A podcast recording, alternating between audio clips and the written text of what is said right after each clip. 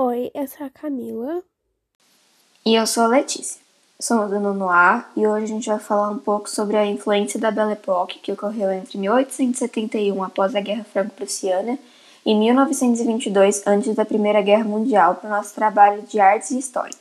Escolhemos esse tema porque é muito importante e pega bastante a essência das duas matérias.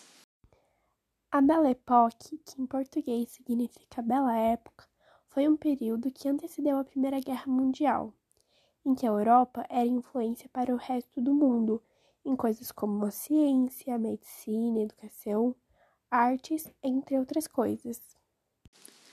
Nessa época nasce o cabaré, o cancan e o cinema. Artistas como Odilon Redon, Paul Gauguin, Henry Rousseau, Pierre Bonnard e Émile Zola foram influência nesse período. Um estilo muito comum nessa época era o Art Nouveau, que em português significa arte nova, um movimento artístico francês que influenciou arquitetura, esculturas, artes plásticas e outras coisas.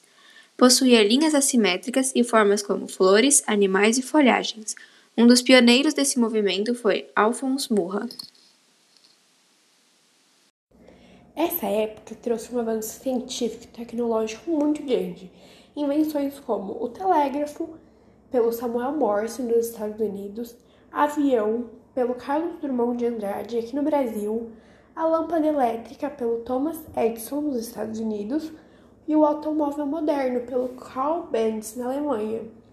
Teve uma, até uma descoberta científica que foi a que incentivou o início do investimento no saneamento básico, que começou na França e depois se espalhou para o mundo inteiro. Com o grande desenvolvimento industrial, houve um crescimento acelerado dos centros urbanos. Ou seja, o êxodo rural aumenta, o que gera superlotação das cidades e a falta de procura de empregos nas áreas rurais. A Belle Époque não foi tão próspera assim com relação aos trabalhadores, que chegavam a trabalhar até 18 horas por dia sem direitos trabalhistas, pois esses surgiram muito tempo depois. Outro reflexo dessa época eram os países da Europa disputando poder na ciência, cultura e outras coisas. A Belle Époque começou a influenciar o Brasil em 1889 e teve fim em 1922, com a Semana de Arte Moderna. Foi um período de avanço tecnológico financiado pelo látex e café. No Brasil, ficou conhecida como Belle Époque Tropical. Aqui, a primeira obra de arte novial foi o edifício Vila Penteado.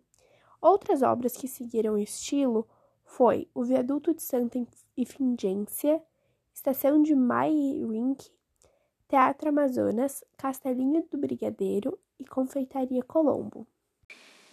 E foi isso. Essa foi a nossa apresentação. Espero que vocês tenham gostado.